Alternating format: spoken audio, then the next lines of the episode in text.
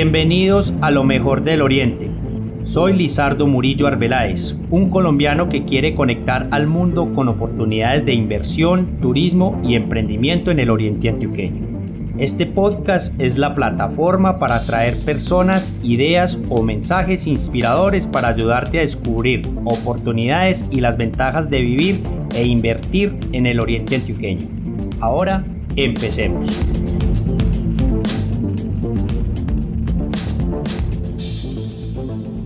Esta oportunidad hablé con Soledad Verdugo, amiga y experta en Airbnb. Hablamos acerca de los arrendamientos de corto término y por qué son una oportunidad para el Oriente Antioqueño. Eh, escucha este podcast para saber qué temas debes tener en cuenta si deseas incursionar en esta industria. Un abrazo. Bienvenidos de nuevo al podcast Lo mejor del Oriente. Soy Lizardo Murillo y en esta oportunidad tengo una gran amiga mía conocí desde hace muchos años, nos conocimos en Boston, trabajamos juntos, compartimos eh, mucho en esta ciudad y ella eh, puedo decir que es una experta en el tema de eh, arrendamientos de corto término y lo cual considero que es una gran oportunidad para el oriente antioqueño. Nos vamos a estar hablando de las diferentes plataformas en las cuales podemos publicar propiedades que queramos alquilar y porque esto es una gran oportunidad para el Oriente Antioqueño y en general para el mundo en general. Hola Soledad, ¿cómo has estado? Hola Lizardo, muy bien. ¿Cómo, te encuentras?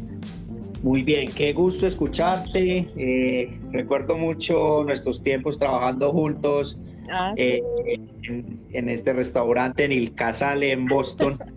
Eh, tiempos muy divertidos, pues la pasamos muy bien, hicimos dinerito también. y, y, bueno, bueno, bueno saludarte. Eh, les cuento a todos eh, que Soledad chilena, vive hace mucho tiempo en Estados Unidos y, bueno, eh, junto con su, esposo Rodrigo, pues hemos hecho una muy buena amistad durante los años y hoy qué bueno que me, que me puedas acompañar a contarle a la gente del Oriente Antioqueño acerca de la oportunidad que ofrecen las plataformas para alquilar apartamentos o habitaciones que uno tenga disponibles en, en, su casa y que pueda hacer un dinero extra con eso. Pero cuéntanos, ¿quién es Soledad Verdugo? Eh, cuéntale a la gente para que te conozcan un poquito, Sol. Bueno, eh, primero quiero decir mucho gusto estar aquí contigo, Lizardo, siempre es un placer. Em, a ver, yo Soledad Verdugo, ¿quién soy? Eh, yo llegué a Estados Unidos cuando tenía 8 años, actualmente tengo 56, soy madre de cinco hijos. Y yo, aunque fui a la universidad, yo crié a mis hijos y llegó un momento que enviudé y eh, bueno, no había trabajado, habían pasado muchos años, mi hoja de vida estaba vacía porque básicamente había estado en casa muchos años. Y bueno, el pánico, ¿qué hago? ¿Cierto? Eh, yo antes de tener hijos había trabajado en hoteles, en restaurantes, siempre ha sido esa, siempre he sido como hospitalaria. Eh, yo creo que es algo que los latinos tenemos en la sangre. Y entonces siempre eso me, me, iba muy bien con eso, pero el tema era que yo no me, podría, no me podía quedar en casa con mis hijos y, bueno, momentos difíciles, ¿cierto? Y llegó un momento que mm, eh, ya mis hijos estaban eh, todos entrando a la universidad, porque son todos uno, uno tras el otro, y, mm, y, me encontraba con necesidad de más ingreso y, y, esa, y esa angustia que hago. Y justo en ese momento eh, conocí a mi pareja Rodrigo, que también es paisa, y, como, y decidimos hacer un viaje a Nueva York y yo decidí buscar lo que aquí se llama un bed and breakfast, que es cama y desayuno. Entonces, eso, eso era un tema que había en este país y bueno, sigue habiendo, que son, que son casas muy bonitas, que uno arrienda una pieza, pero generalmente eran, podían ser hasta más caras que hoteles eh, pero tenían como, tenían como un encanto propio, era, era algo particular, no era como una cadena de hoteles o algo así. Entonces decidimos ir a Nueva York usando eso y ahí me topé con Airbnb y vi eh, que podía eh, ser mucho más económico. Bueno, y empecé a usar Airbnb y justo en ese momento, mis hijos yéndose a la universidad, me quedé con dos piezas que estaban disponibles. Ah, disponibles, ajá. Ajá, entonces decidí... Esto ya es, esto ya es cuando vivías en, en Somerville, donde la casa que yo conocí. Ajá. Exacto, exacto. En, Somerville, Massachusetts, pues para contarle a la gente. Exacto, eso queda, eso queda a tres kilómetros de, del centro de Boston. Y, uno, de, uno de los temas con ese apartamento era que estaba muy buen, bien ubicado eh, para tomar transporte público a muchos, a muchos lugares. Y, estaba muy céntrico como para ir al centro de Boston o a las, aquí hay muchas universidades grandes, Harvard, la, la MIT, eh, cosas así. Entonces, em, empecé por ahí, empecé con una pieza, empecé ofreciendo desayuno porque, eh, bueno, eso en Airbnb, ese B y B son, es el desayuno en la cama. Empecé con el desayuno y empecé cobrando un poquito más y, y, me fue bien con eso, pero, pero eh, yo hallaba que era muy incómodo estar esperando a la gente que cuando se antojaban desayunar. Entonces decidí descartar eso, hacerme la vida más fácil, ofrecer el uso de mi cocina para cocinar cosas leves. Por favor, no me friten pescado, por favor, no me hagan una torta, pero sí pueden fritar un huevo, hacer una sopita, algo así. Y ahí empecé y me fue súper bien. Y, empecé eh, ofreciendo las piezas muy económicamente hasta que, hasta que tenía varias calificaciones excelentes y ahí subí el precio un poco. Entonces ya ahí como que eh, agarré, mm, agarré como impulso. Experiencia, reputación. Exacto, exacto. Entonces empecé con una pieza y bueno, luego se fue el otro hijo, puse la otra pieza. Y después de eso llegó un momento que donde vivía yo es, aquí las casas en Boston son de madera, son unas casas, bueno, esta casa tenía seis departamentos, una casa muy grande. Y el dueño de la casa me dijo, ah, qué interesante es que estás haciendo esto. Eh, mi mamá, e, ellos eran italianos, eh, son italianos, me mi mamá tenía una pensión. Y eso era como una idea antigua, ¿cierto? Pero que es muy similar a la cosa del Airbnb, de cierta manera.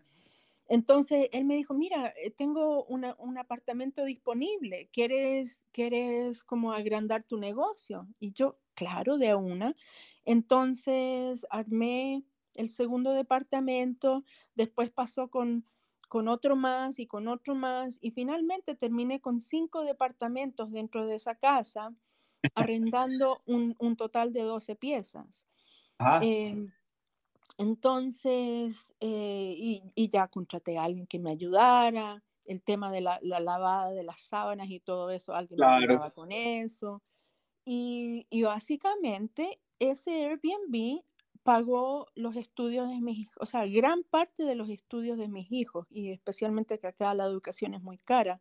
Exactamente, y, sí. Y, y, fue maravilloso y aprendí muchas cosas, tengo amigos por todo el mundo, eh, muy lindo. Claro, no, claro, y, yo que te conozco, pues eh, de verdad que tiene una personalidad, debe ser una persona eh, muy hospitalaria, Mm, mm, te gusta cocinar, te gusta servir. Recuerdo cuando terminábamos allá en el apartamento, Rodrigo, vos y yo comiendo tarde de la noche después de que trabajábamos y, y es, tenés esa vocación de servicio y te puedo visualizar haciendo un gran trabajo con, con todas estas personas. Entonces, Sol, ¿cómo podrías definir, cómo podrías definir qué es un arrendamiento de, de término corto para que la gente nos entienda un poco más?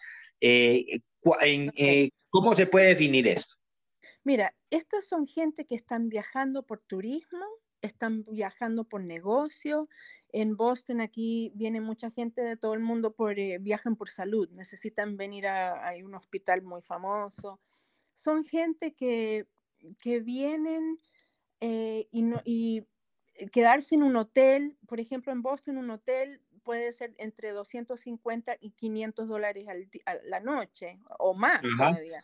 Entonces son gente que buscan un, como una opción más económica, también son gente que buscan algo que es, es como una experiencia más eh, auténtica, porque mucha gente que quiere viajar de, de, otros países realmente quiere conocer cómo es, cómo es la cosa aquí, cómo, cómo, cómo son las casas, hasta la misma casa de madera eh, le parece extraña a alguna gente. Ajá. Y, y son gente que sí, yo personalmente, yo tenía gente que se quedaba un día o tenía gente que se quedaba, yo tenía un máximo de un mes. Eh, y, y, son gente, eh, yo tenía mucha gente, por ejemplo, que eh, eran profesores en la Universidad de Harvard, pero hacían clase, en, hacían clase aquí, en, aquí dos días a la semana, pero vivían a cuatro horas en otra parte. Entonces venían y se quedaban conmigo eh, se quedaban conmigo todo el año escolar, dos días a la semana. Hay, o sea, básicamente distintas necesidades que uno va... Que va mirando, pero entonces, ¿dónde deja de ser? ¿Cuál es esa línea que hay entre un arrendamiento tradicional y un arrendamiento de, de término corto? Cuando yo empiezo o cuando yo determino que me salí ya de, de, ser un arrendador, o sea, un propietario o un host mm. tradicional en el que yo alquilo una casa con un contrato de un año. ¿Y cuando, cuál es esa línea? O sea, a partir de un día, mm. una noche o, o mínimo cinco días, ¿dónde se cruza esa línea de un arriendo tradicional con un arriendo de término corto? Mira, yo creo que no es ni tanto el, eh, tiempo, yo creo que es más la responsabilidad.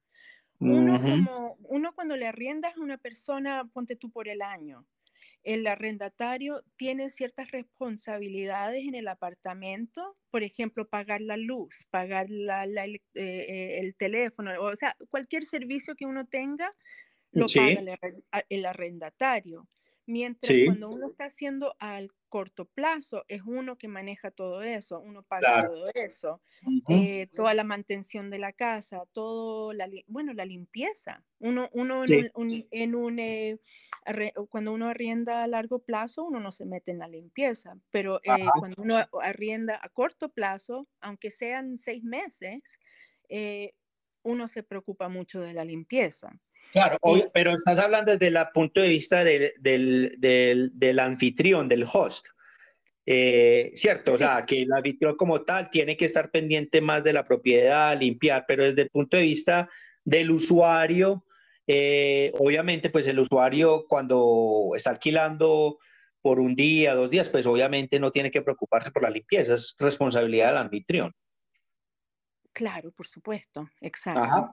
Exacto. No, y uno, cada persona, o sea, ponte tú si fueran los seis meses que mencioné, que yo lo he hecho. Yo, yo me he salido de ese, ese mínimo de un mes y he arrendado más largo, pero siempre conociendo a la persona. Eso era algo personal. Y cómo se llama, em, bueno, ya, ya, eso, eso pasa, pasa a ser... Em, mm, Ay, es como que se me fue la onda, Lizardo, qué pena. No, tranquila. Sí, es un tema de, de, instinto, me imagino. Uno tiene que tener instinto también para saber qué tan largo ah, eh, eh, eh, entrega su, su apartamento. Ah, tiene que saber, como saber leer las personas o saber en o cómo me siento, cuál es el tipo de anfitrión que soy yo, que me siento cómodo con una estadía de más de un mes o no, o cierto, conocerse uno mismo.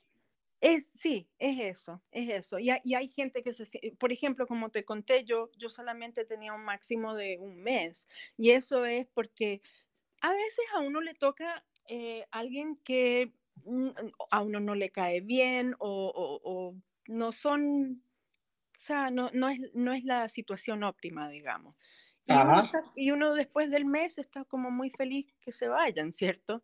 Pero, eh, Pero yo creo que es hasta bueno, es, es, hasta bueno, eso es otra, digamos, otra ventaja que ofrece eh, los arrendamientos de término corto porque pues uno cuando, digamos, tiene un inquilino en un, en un contrato tradicional y no te cae bien la persona, te das cuenta de que te están destruyendo la propiedad, que son sucios, inclusive que no pagan a tiempo, que tienen atrasadas las facturas de los servicios públicos, pues estás amarrado a un contrato que por lo menos en Colombia, si tú no eh, eh, haces explícito que quieres que ellos se vayan, por lo menos normalmente los, los contratos lo, lo, lo piden unos tres meses de preaviso para que la persona, uno decirle a la persona que se vaya, pues si tú no les dicen, tenés una persona ahí para toda la vida con todos los problemas y, la incomodidad que te genera a vos como dueño. En cambio, en Airbnb, ah, se quedaron cinco días, yo sé, son ruidosos, esto, lo otro, pero se fueron y nunca más les alquilo.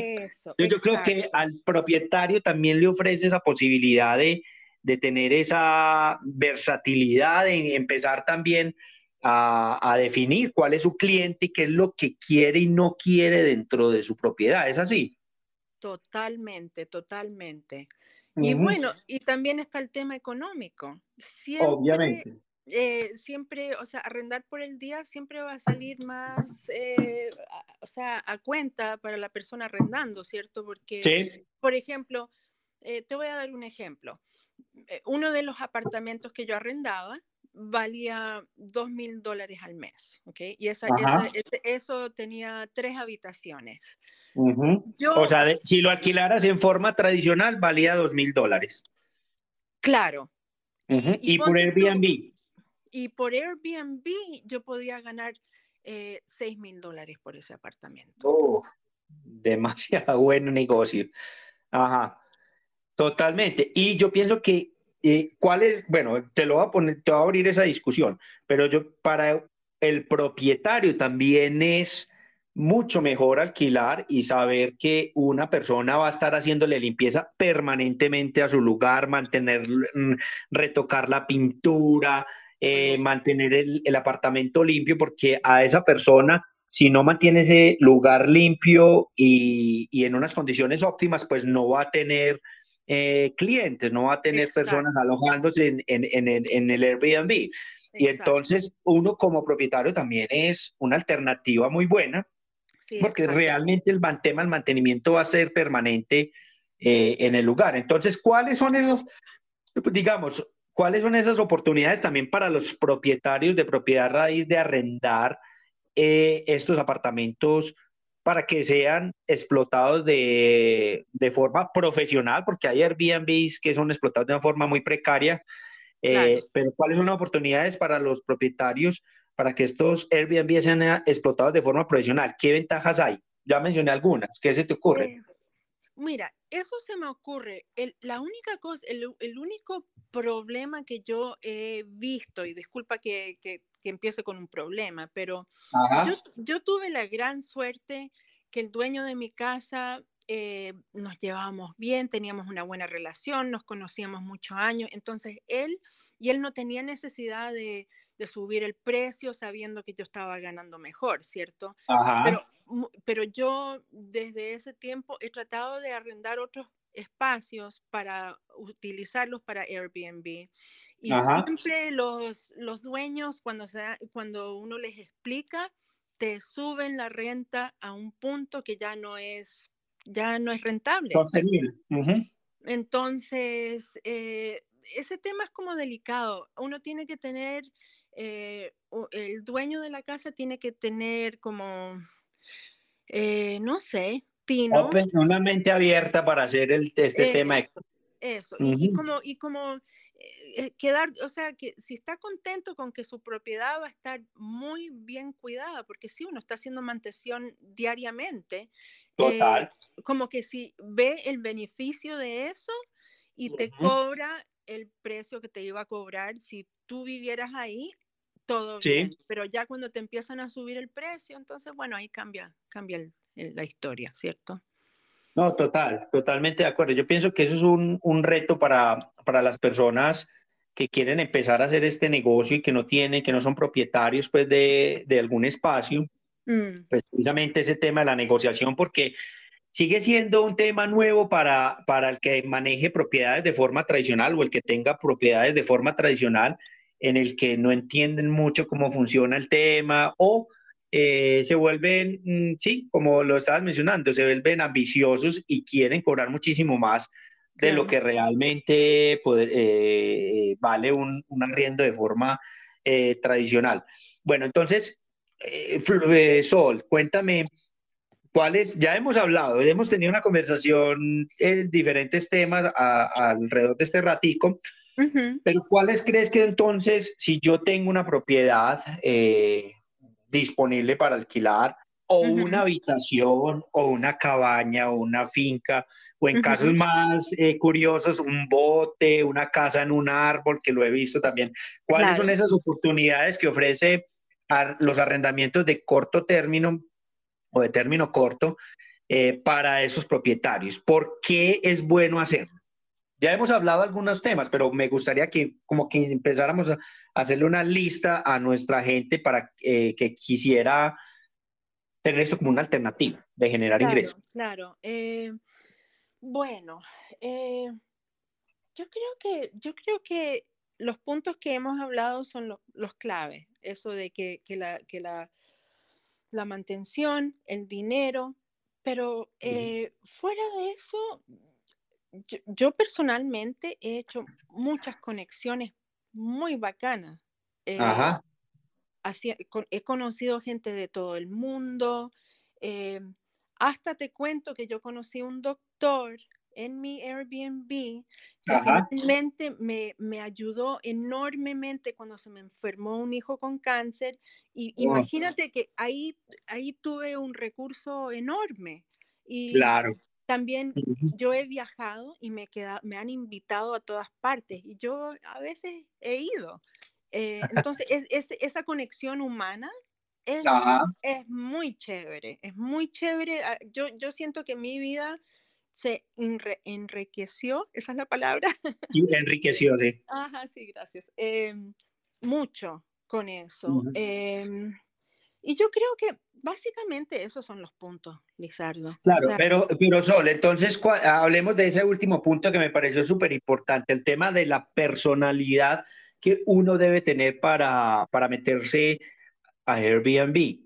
O sea, porque yo pienso que una persona mala clase, una persona que no, le guste el orden, una persona que sea eh, nerviosa por cualquier cosa, ah, que no, confíe en las personas, yo pienso que no está hecha para este tipo de negocios. ¿Qué características debe tener una persona que quiera eh, meterse en este, en este tema de los alquileres de término corto o Airbnb?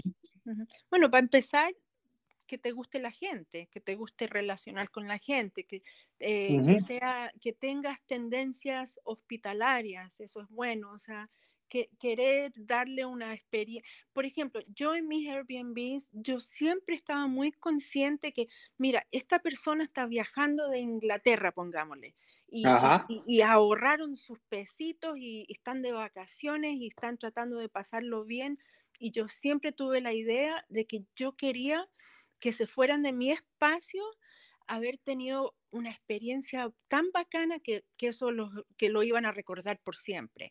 Y cuando, y cuando tienes como esa actitud, te, llegan los, te llega la gente, te llega la gente. Eh, también eso de estar muy nerviosa o nervioso sobre tus pertenencias, hay que saber que los platos se rompen, hay que saber que a veces pasan cosas. Por ejemplo, yo sí he estado en Airbnbs donde hay un montón de letreros y que, ah, no, que en este Airbnb hay cinco cucharas y cinco tenedores y, y te digo, finalmente yo, eh, yo, en mi mente yo tenía como una idea de que ah, eh, yo tengo como un poco de plata aparte porque las cosas se van a romper a veces, una sábana se va a manchar. Obviamente si es algo muy grande, bueno, ahí, ahí eso, e, e, ese es otro tema. Claro. Eh, gente que está, no sé, preocupada, sí, por cosas, cosas morales de, de, los, no sé, o, sí, sí. O, por ejemplo, hay culturas que son muy distintas a las nuestras y, y, y, hacen cosas que a uno le parecen como muy extraño y, y yo me acuerdo que en el principio, te voy a dar un ejemplo. Los, los asiáticos, eh, hablemos, a ver, hablemos de los chinos, ¿ok? Los chinos, cuando, no sé cómo son los baños chinos, pero cuando se te meten al baño, te lo inundan muchas veces. entonces, bueno, y uno ya sabiendo eso, cuando yo tenía una eh, como explicación muy clara de que este piso no e, este piso o sea no se, puede mojar. no se puede mojar de esa o sea de esa de esa manera. Entonces eh, como esos detalles como que si, si te pasa que te inundan el baño y, y, y, te da como un babeado, no, eso, eso, no, eso, no, sirve. Eh, claro. hay que tener como, como un Ser de mente muy abierta mente abierta, un sentido del humor. Empático. o sea, siempre ponerse como en el lugar del cliente. O sea, de pronto aquí en Colombia ya vemos pues que el turismo internacional viene progresando mm, importantemente en los últimos 10 años. Obviamente por esta para de la pandemia eh, se ha mermado un poquito, pero se ha reactivado muchísimo la entrada de, extranjeros a Colombia. Y pues nosotros recibimos mayormente gente de, de, Estados Unidos, de Canadá, de, algunas, de algunos países europeos y obviamente latinoamericanos. Entonces digamos que es muy occidental pues todo esto, pero va a llegar un momento en que nos vamos a inundar de asiáticos, de hindús y de gente de otras culturas. Y entonces un requisito indispensable es tener la mente muy abierta para ponernos en los pies de, de, de, de esos de esos eh, huéspedes y atenderlos muy bien. Y también yo, yo, yo incluiría, incluiría, ay, Dios mío, Lizardo, perdón, mi español. Eh, yo, yo, agregaría que eh, fuera, fuera de eso también hay que tener como una curiosidad. Hay que tener como acerca de la gente, porque de nuevo, no, no quiero, no quiero eh, atacar a los chinos, pero eh, es, una buena, es un buen ejemplo. Los chinos, por, no sé, porque eh, su, y todas las culturas como que tienen una identidad cultural, ¿cierto? Y la identidad de los chinos viene de todo lo que les ha pasado, la, el comunismo, un montón de cosas. Y yo con, ese, con esa historia que te conté con el agua, yo me acuerdo que la niña salió del baño, el, el, baño está inundado y yo le digo, ay, mira, inundaste el baño, déjame mostrarte. No, yo no hice eso, es lo que me dijo. No, no, no, yo, ah. pero, pero yo lo estoy mirando con mis ojos. Claro, es evidente. Es evidente. Y yo, yo me empecé como a molestar y después pensé, yo, bueno, yo no sé qué pasa aquí, lo voy a dejar nomás ahí. Y lo limpié ya. Y después me puse a leer en el internet que los chinos casi nunca, eh, nunca dicen que sí, lo hice, o sea, como que no admiten, es, es algo que viene de, viene de la temor. cultura. Es, un, es una cosa, es tan raro para mí, pero es un tema. Son paradigmas culturales, exacto, que hay que saber cómo, eh, saber comunicarse con, con este...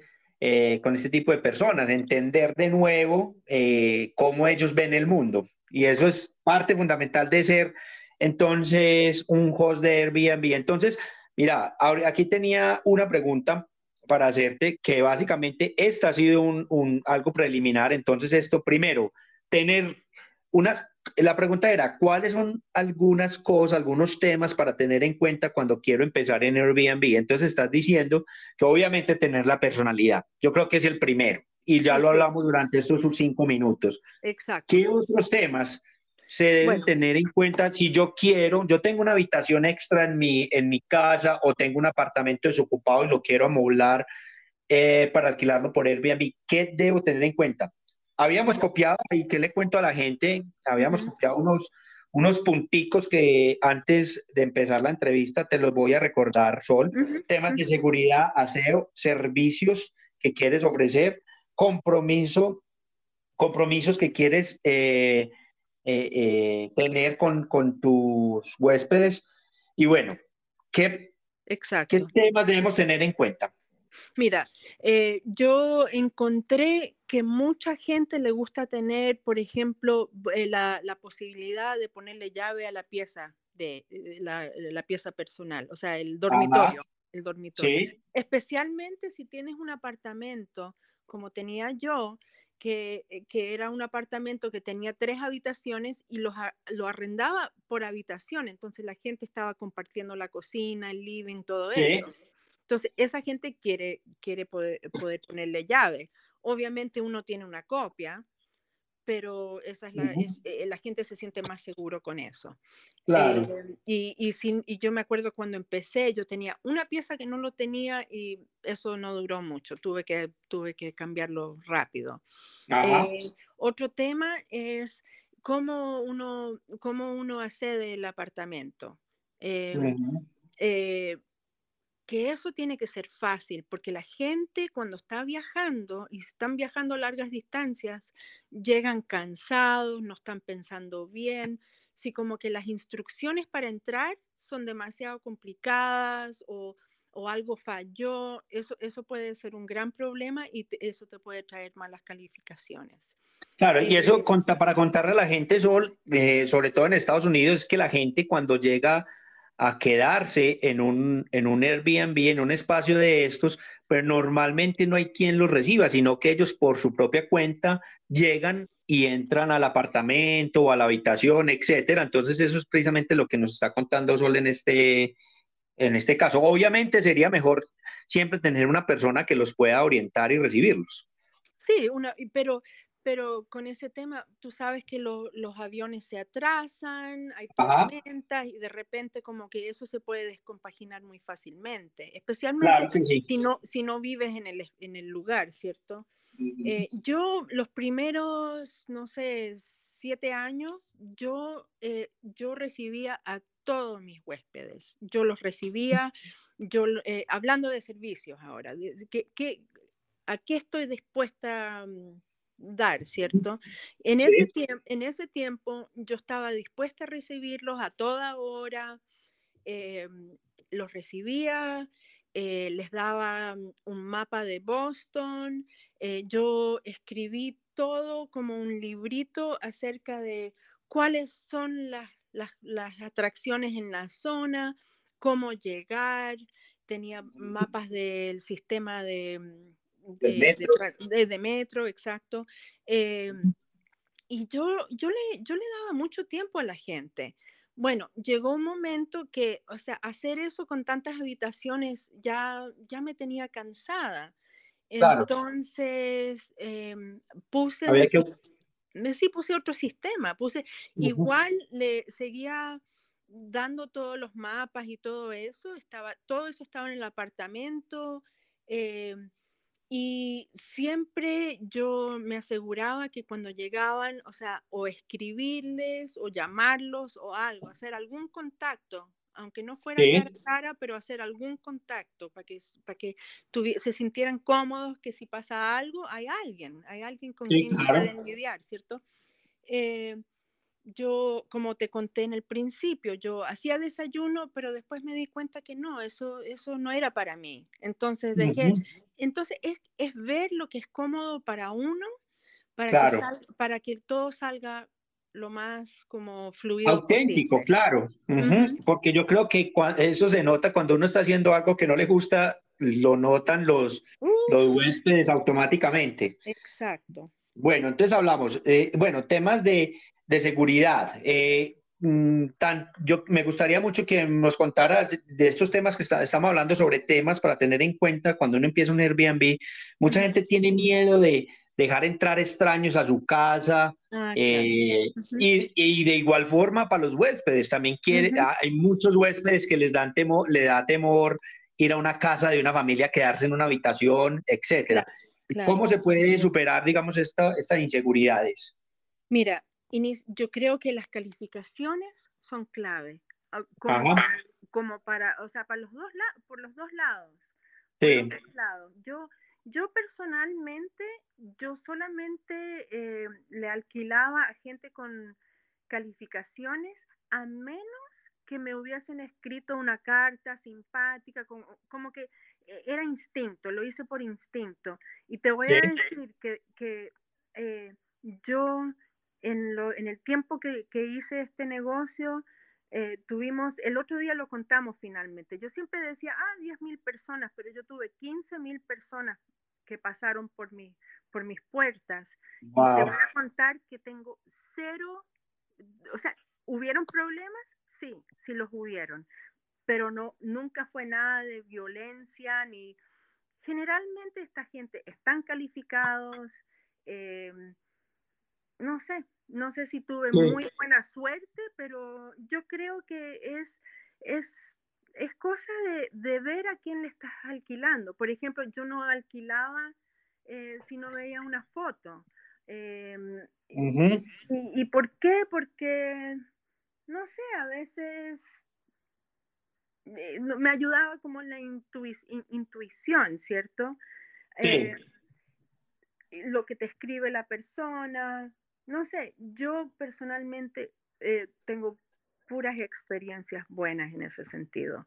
Y, y, como, alguien que está viajando usando Airbnb, que lo he hecho mucho, mucho, mucho, mucho, eh, también lo mismo, uno mira las calificaciones y, y, te guías por eso. eso. Eso es importante. Y también te guías, por ejemplo, le escribes al anfitrión y si te escribe, si te devuelve la, el mensaje rápido, eso es muy bueno. Si se devuelve dos días, no, ya no. No, sí, se ve ahí, desde ahí empieza la tensión. bueno, entonces, para concluir, digamos, como en ese punto de la seguridad, digamos que Airbnb eh, ofrece unas posibilidades de, de hacer el negocio seguro porque también eh, mm, te lo digo pues por experiencia, pues uno tiene que identificar, la persona que se va a quedar se tiene que identificar, tiene que dejar su tarjeta de crédito en la plataforma de Airbnb, tiene que presentar una forma de identificación eh, mm, de, de, su lugar de residencia, de su país, etcétera. Entonces, eso hace que obviamente pues eh, esa, ese, ese filtro de esa información de esa persona pues sea más segura pues como todo el funcionamiento de la plataforma. Como lo mencionabas, no hacen, eh, obviamente problemas van a haber, pero pues, pero bueno. Entonces, bueno, temas, eh, personalidad, muy importante tener una personalidad para atender a las personas. El, el, tema de la seguridad, el tema del aseo, por ejemplo, que ya lo hablamos en algunas partes, pero sí, o sea, mejor dicho, si no eres una persona eh, pendiente de los detalles en cuanto a SEO, pues yo pienso que es, es también es difícil ser un host, porque obviamente, como lo decías, va a ser contraproducente, te van a llegar mensajes eh, mm, negativos, calificaciones negativas, y tu negocio no va a crecer. ¿Qué decir frente al aseo? Es primordial, primordial. El aseo tiene que ser impecable si quieres tener buenas calificaciones. Y más en esta época de pandemia. Ah, más, exacto.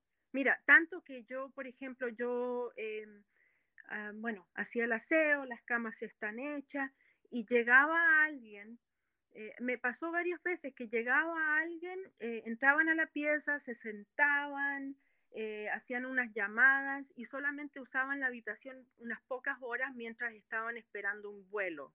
Y, tú que estás en Río Negro, eso es, podría ser algo, ¿cierto? Claro. Aunque no durmieron en esa cama, aunque no abrieron la cobija y se metieron, esas sábanas se, cambian, todo se cambia. Eh, y sí, el aseo es primordial y eso, eso a mí me tenía muy bien calificada. Total.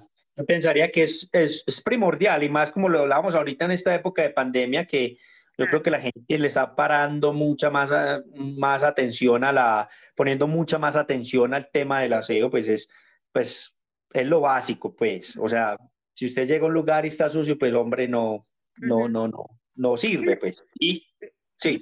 y, y, agregándole al aseo, también la, la, como, como en qué condición están las cosas. O sea, si tienes, por ejemplo, entras a una pieza y la almohada está tan vieja que eh, parece un panqueque, parece un algo plano. Eh, sí. Eso, no, esa es una almohada que ya, es, ya debería ser eh, retirada y, hay que poner una nueva. Claro. Eso, eso, es muy importante, como que, o sea, no es necesario, te voy a decir, tener la perfección de los muebles más maravillosos, nada. De hecho, eh, mis apartamentos eran muy como artesanal y como medios bohemios. Y eso, hasta eso, hay, hay un cliente para eso. O sea, eh, eh, yo, a mí me gustaría decirle a la gente que es importante que tu personalidad, si eres la persona para hacer esto, que, tu personalidad esté en el lugar que estás alquilando. La gente lo aprecia mucho. Muchas veces la gente me decía, wow, me sentí tan en casa, esto se siente tan acogedor, es, es tan interesante estar en un espacio que realmente se ve como un, hogar. Eh, eso, a mí, eso a mí me, ayudó mucho. Pero, pero a la misma vez, también hay gente, hay gente que no está viajando en hoteles ah, por quizás eh, economía o algo así, que prefiere un espacio mucho más como em, em, estéril, quizás sería la palabra. Sí, sí. Entonces, para todo hay un cliente. Tienes que, elegir quién eres tú y a quién El quieres. mercado. Exacto. Bueno, y hablaste un poco de los servicios. ¿Qué servicios ofrecías tú? Y digamos, para si hablabas, por ejemplo, ahora que, que cuando ofrecías desayuno se te volvió eh, extenuante, pues por la cantidad de personas que te llegaban a, a tus Airbnbs. Eh, pero qué servicios, digamos, hablemos de lo básico, básico que debe tener uno en, en sus alojamientos. Por ejemplo, ah. yo digo, yo no me quedaría en un lugar que no tuviera Wi-Fi. No, claro, obvio, nadie. ya estamos en el 21 aquí, no, no, no. Claro. Eh, sí, eh, Wi-Fi, eh, obviamente que todo esté funcionando bien en términos de las lámparas, las luces, tener unas pocas ampolletas extra por ahí por si Ah, ustedes le dicen bombillas, creo. Bombillos, sí.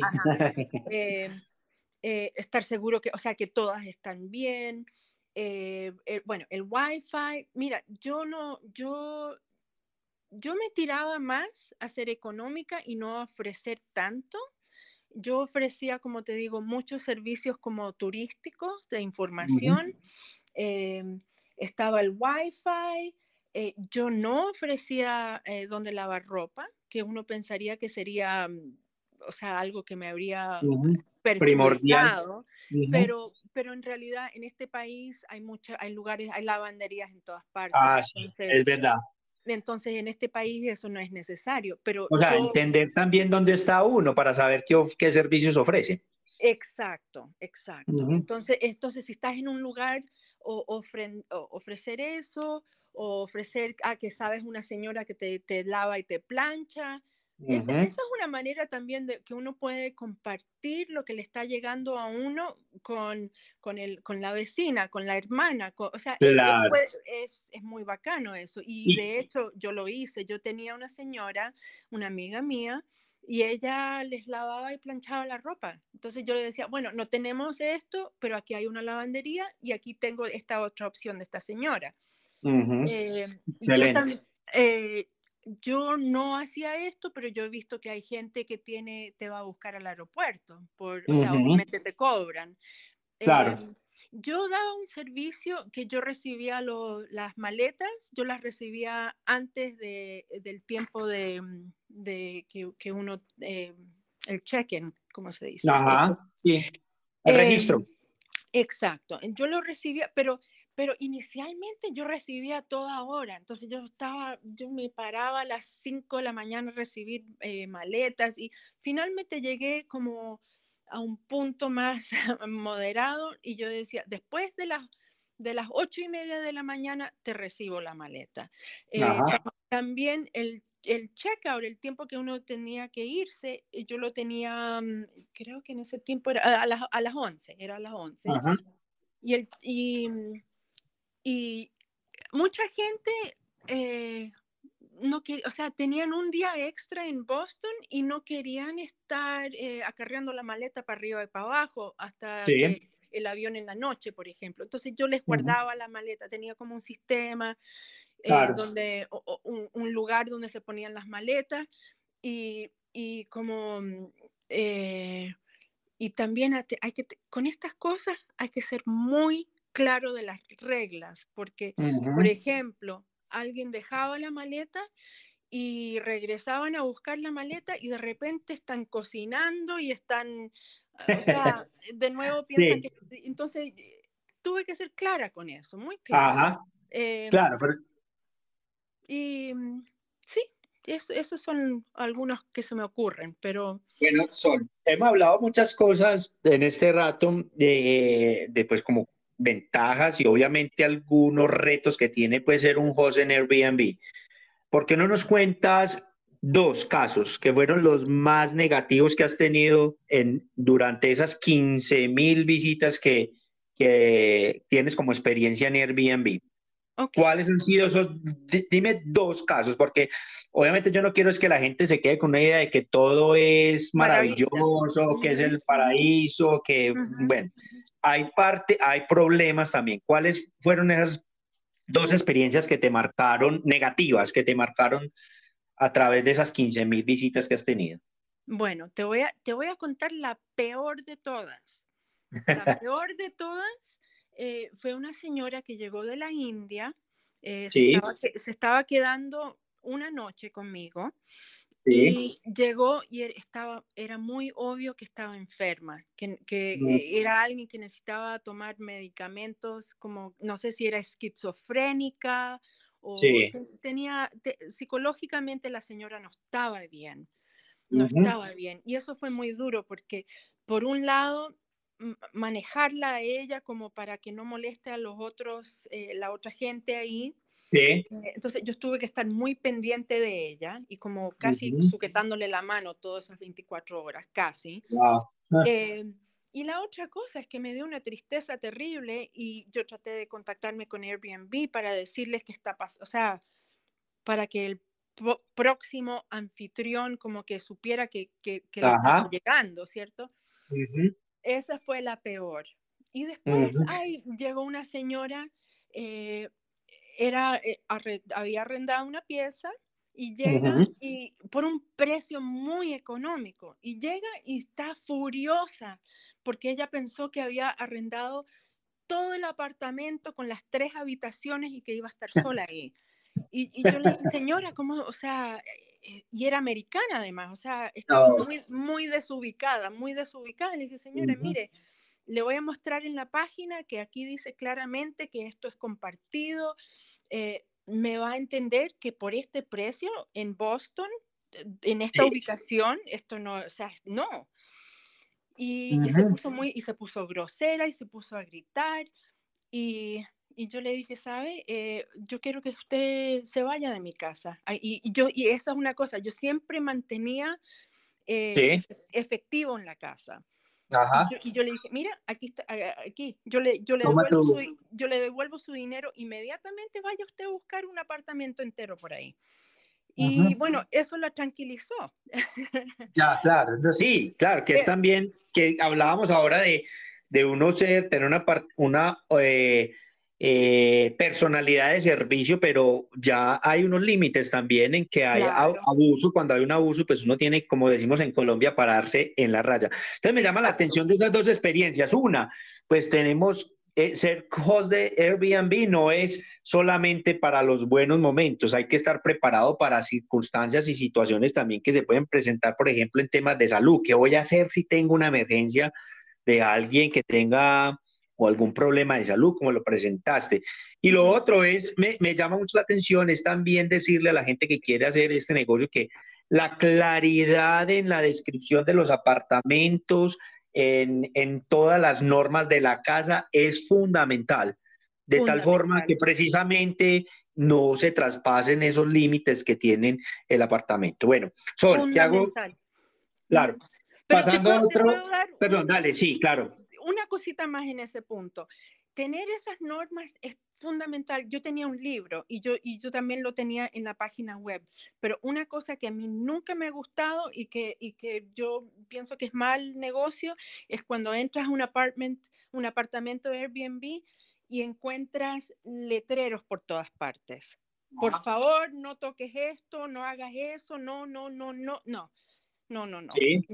Yo hasta entré a un Airbnb donde había un letrero grande que decía, tu mamá no vive aquí. Y eso, eso, no, eso no es hospitalario. Claro, ya daña la experiencia porque uno, precisamente, la mayor cantidad de personas que está viajando, pues quiere es precisamente sentirse como en casa. Y yo pienso que eso ya, la experiencia, obviamente hay formas claras de comunicar las reglas de un apartamento y de decirlo. Eh, y eh, sin, sin obviamente levantar pues em, o crear un ambiente tenso pues con, con ese huésped que está llegando en el momento. Entonces yo pienso que es fundamental el tema de la comunicación muy clara, pero estoy de acuerdo contigo, uno llenar de avisos pues de prohibido el apartamento pues daña toda la experiencia. Exacto. Sí. Bueno, Sol, para entrar en, este último, esta última parte, nos contabas que viajas por muchas partes, que utilizas Airbnb permanentemente. Eh, eh, yo sí quiero que me cuentes, porque yo sé que has venido muchas veces a Colombia y te has quedado muchos en Airbnb. Sí. Cuéntanos cuál ha sido tu experiencia quedándote en los Airbnb de Colombia, que no ha sido muy positiva y obviamente si hay puntos positivos, pues contarlos, pero ¿qué le falta a esos Airbnb de Colombia para tener una calidad top, al menos en los que te has quedado, porque seguro hay gente muy buena que está haciendo un buen trabajo. Claro, claro, exacto. Sí, yo, eh, bueno, quiero empezar por contarte que yo me he quedado en Airbnbs bastante lujosos y también me he quedado en, en lo más económico. Entonces tengo eh, como que he visto el rango, ¿cierto? Sí. Yo, yo, yo, este es un tema, pero eh, suena tan ridículo, pero lo he hablado con tantos americanos que realmente es un tema que cuando no, no, no, sé qué pasa a veces con si uno compra sábanas que no son buena de, buena calidad, que uno se acuesta en la cama y la, y, la sábana se desarma, se sale del colchón y de repente en la mitad de la noche estás acostado encima de un colchón. Y eso no, ah. o sea, eso se siente poco higiénico y eso es muy incómodo. Y eso me ha pasado mucho en Colombia, hasta, hasta en el poblado, en el mejor lugar.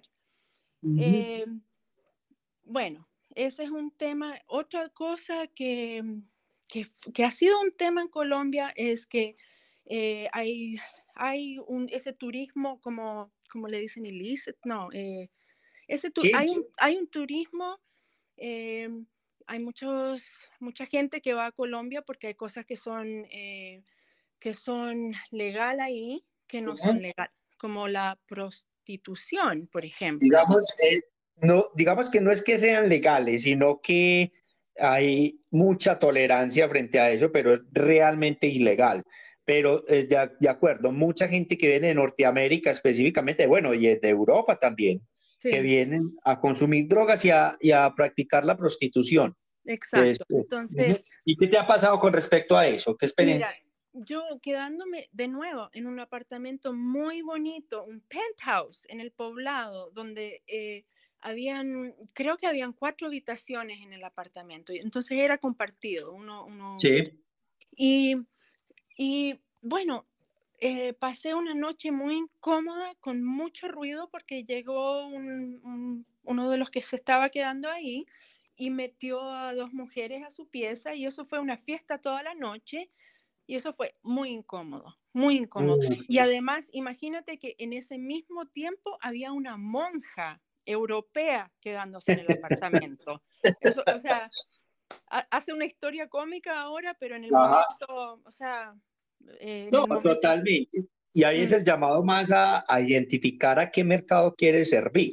Y, la, y las reglas, obviamente, de la casa, porque mucha gente precisamente lo hablábamos ahorita cuando hablábamos del tema de la seguridad, pues tiene ese temor de no alquilar sus habitaciones en sus casas o su apartamento precisamente porque lo van a dedicar a la prostitución. Y yo pienso que desde la misma comunicación en, en, en, la, en, la, en la publicación que hagas sobre tu, tu, espacio, pues ahí es donde uno tiene que ser muy claro que no se acepta, que se acepta y que no se acepta, que se acepta y que no se acepta en el espacio. Y hay que ser claro eh, también en qué va a pasar si uno, si uno eh, se pasa, se cruza esa línea. ¿Qué va a pasar? Yo personalmente en mis avisos, eh, las cosas que yo no quería, yo decía, mira, si yo te encuentro con este, esta droga o lo que sea, no, te tienes que ir. Y esa es la ah. regla, esa, esa, es mi norma y te vas y te vas y ya, y no me importa qué hora vayas. Y, y obviamente lo puse no, no lo escribí así, lo, lo dije mucho. Claro, de una forma. Sí, Y yo creo que esos anuncios a gente que quizás podría mm, abusar de eso, también le ayuda mucho a la gente que nunca haría eso, pero mirar y ver, oh, ok, aquí no se tolera eso, ok, yo puedo ir Exactamente. No me, tengo, que preocupar. Eso, eso es útil. Mm. exacto, viste un punto eh, muy bueno porque esas mismas normas segmentan tu mercado. Obviamente, si yo estoy buscando eh, eh, estar en un lugar tranquilo, libre, por ejemplo, de humo de cigarrillos, que sea callado, que no hayan rumbas, que no hayan fiestas, ni mucho menos prostitución y drogas, pues obviamente yo voy a buscar precisamente en, ese, en, esa, en las normas de la casa, pues voy a buscar que eso esté muy explícito precisamente para que las otras personas que estén quedando ahí pues no lo hagan. Y precisamente eh, esa es una gran oportunidad para un host de, digamos, eh, discriminar el mercado en el cual quiere, eh, en el cual quiere incursionar y también obviamente para los huéspedes. Si yo estoy buscando una publicación y veo las normas de la casa de que no se permiten fiestas, de que no se permiten el consumo de drogas, la prostitución, etcétera, pues obviamente pues ese es eh, el lugar que yo quiero buscar, porque yo sé que ese es un, anfitrión que está buscando que precisamente eh, no pase en esos lugares y me va a garantizar a mí eh, pues una estadía tranquila. ¿Cierto? Exacto, exacto. Bueno, y, si tienes vecinos, porque... Total, sí.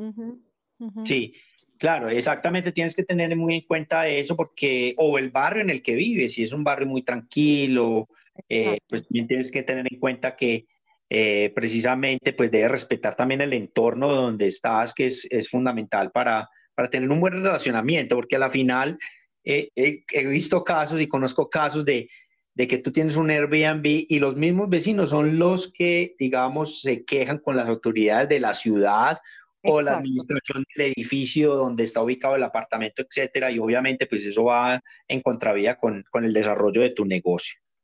Exacto. Y, ¿sabes? Quiero decir algo breve acerca de ese punto. ese, ese punto ese, es, es clave tener las direcciones de nuevo muy claras de cómo entrar, eh, eh, cómo, llegar al lugar, porque ha pasado que gente llega y, está, como te dije, llegan cansados de un largo viaje y, y, se tratan de meter, por ejemplo, al apartamento del vecino.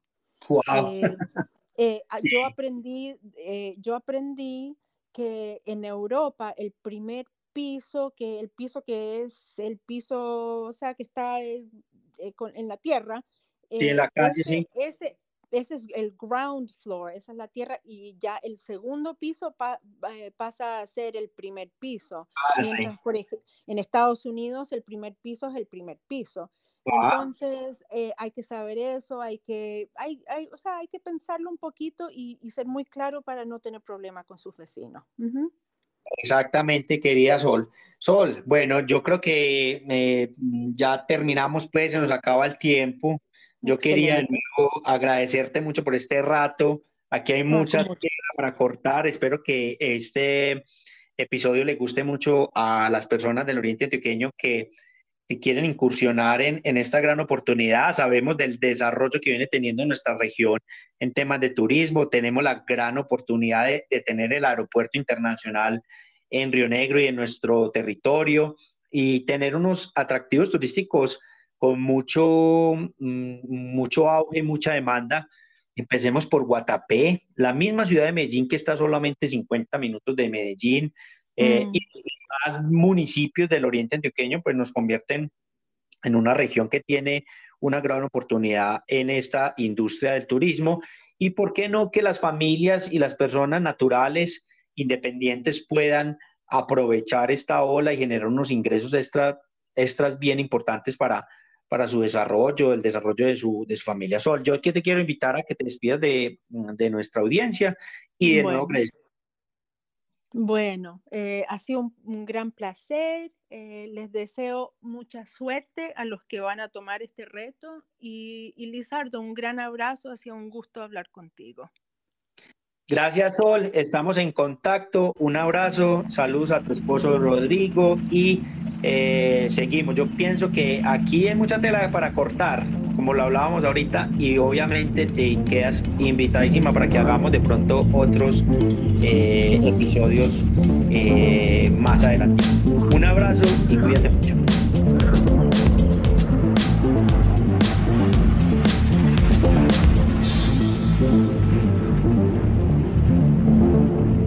Gracias por escuchar el podcast Lo mejor del Oriente. No olvides seguirnos en nuestras redes sociales para que no se pierdan los episodios futuros. Compartan sus comentarios con nosotros si les gustó este episodio. Y si usted quiere conocer más acerca de lo que el Oriente Antioqueño tiene para ofrecer, asegúrese de visitar nuestra página lomejordeloriente.com. Hasta la próxima.